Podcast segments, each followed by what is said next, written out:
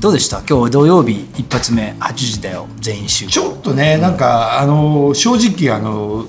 テンション的に、あの夜中癖が抜けてないですね、まあ選曲とかもそうだけど、でもまあまあ相変わらずの感じだけどねそうだよね、うんちゃんとどうっすかいやなんかあの自分たちはほら変わらないじゃんそうだね結局で、聞いてる人が変わるから、まあ変わるっていうか多分ね好きでラジコで聞いてくれてる人たちもいるだろうしそれでなんかね、あのリアルタイムで聞く人が増えればいいよねそうだね、うん結構そのえっとぐあのグースアイランド、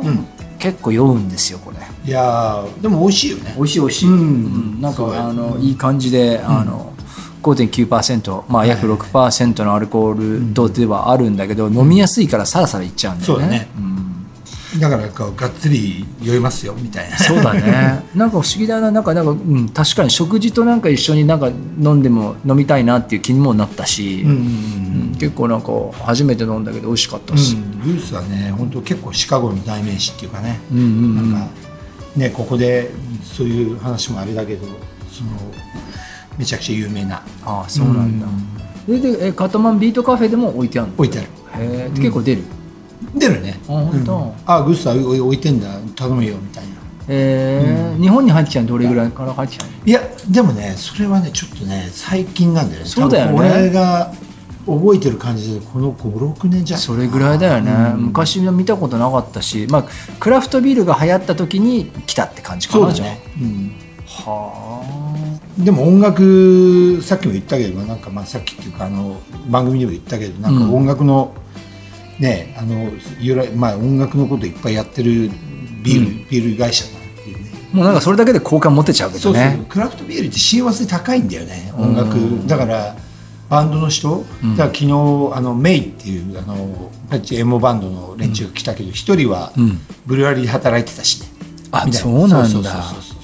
やっぱお酒というかまあねあのビールとかお酒とかって音楽と結構深い密接な関係あるんだろうねあとやっぱりみんな好きなんだよね例えばねミッケラでいうとリック・アストリーとかさ、うんうんうんがビール作ったりとか、あそうなんだ一緒にね、へーなんかそういうコラボレーションいっぱいあったりあとディセンデンスがコーヒーのビール作ったりとか、うんうんうんなんかね面白いんだよね、だからやっぱり音楽とこのお酒って切っても切れない仲があるんだろうなっていうふうに思ってたし、うんまあなんかここの間もカトマンと話したけどなんかこう、この音に合うこのビールとか、うんこのビールに合うこの音みたいなものを、やっぱり俺はバーテンダーでもあり DJ でもあるわけじゃん、うん、そうだねうんまあ、ミュージックセレクターっていうか、うんうんうんまあ、そんなカトマンはなんかちょうどなんかこの企画には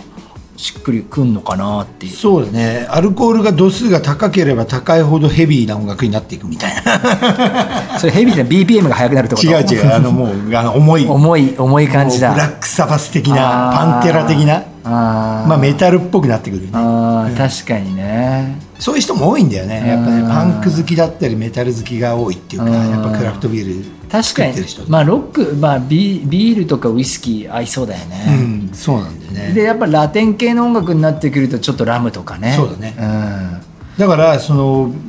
特になんかミッケラだとあの独立したやつラムのあの会社作ったのねあそうなんだだからそういうの結構あるんだよあるんだろうね面白いね面白いいやでもなんかすごい俺は興味持ちましたそうですねはいはいビールでした